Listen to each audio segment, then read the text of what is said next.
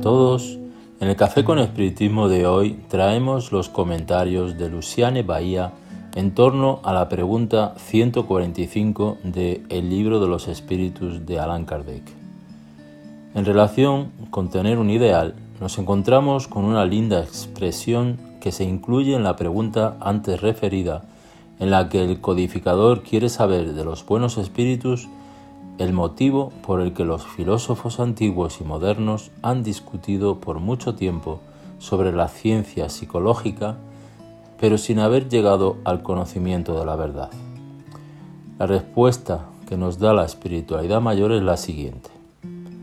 Esos hombres, que eran los precursores de la doctrina espírita eterna, los espíritus dan una respuesta más amplia, sin embargo, lo que nos gustaría destacar es la expresión precursores de la doctrina espírita eterna.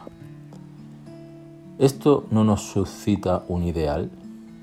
¿A qué nos conduce la doctrina de los espíritus?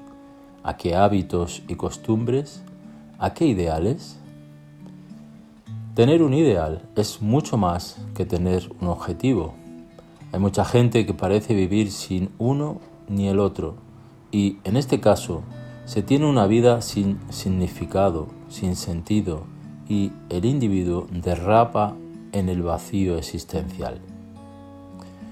La definición de un ideal de vida no siempre se da de una forma clara, consciente, y por más que se tenga en consideración el ambiente, la familia, la genética, las circunstancias políticas, sociales y todos los demás factores que caracterizan la vida de alguien, es exactamente a partir de este que la providencia construye el idealista, el ideal, que añadirá puntos positivos a la humanidad que necesita progresar, volverse mejor.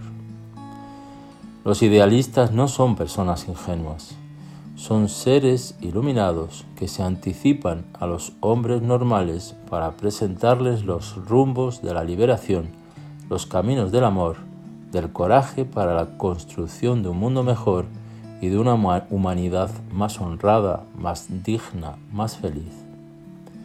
En muchos casos llegan por intuición, pensamientos que convencen a la persona de que tiene algo especial para hacer visualizando la mejoría de la calidad de vida de la colectividad.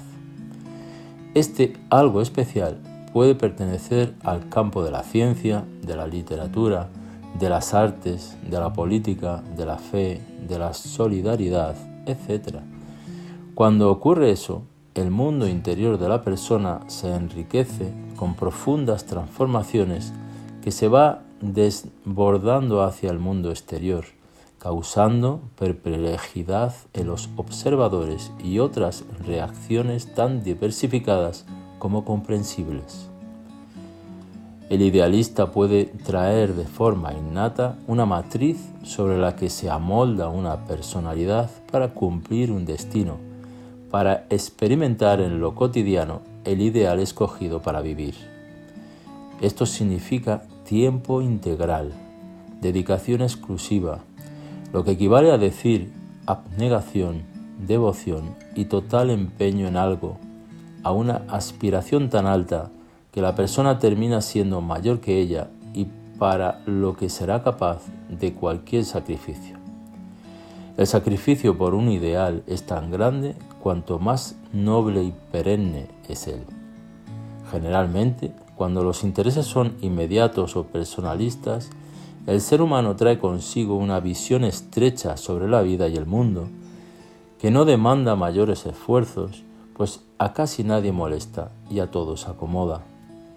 Cuando alguien dispone de una visión de mundo altamente diferenciada, con un propósito de beneficiar no a sí mismo y sí a una colectividad, una mayoría, este alguien es capaz de superar su ego, de perdonar, de retroceder, de cambiar de opinión, de favorecer la reconciliación, siendo fiel a los principios, a la esencia y flexible a las estrategias utilizadas para que el ideal sea conseguido.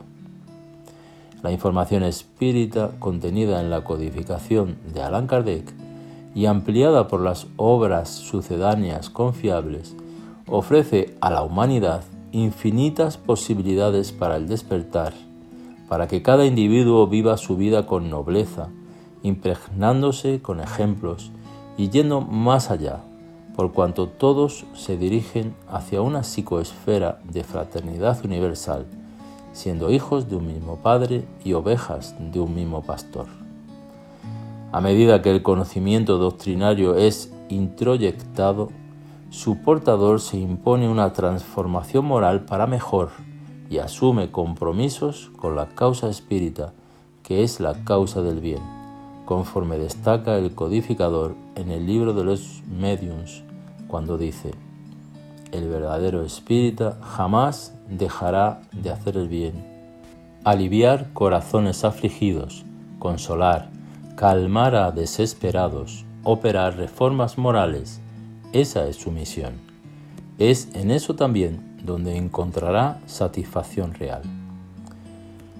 Como vemos de la información para la formación espírita, integrándose en la causa doctrinaria, se abre un amplio campo para el resurgir de innumerables héroes anónimos y algunos célebres que se encargan de hacer el aprovechamiento moral de nuestro mundo.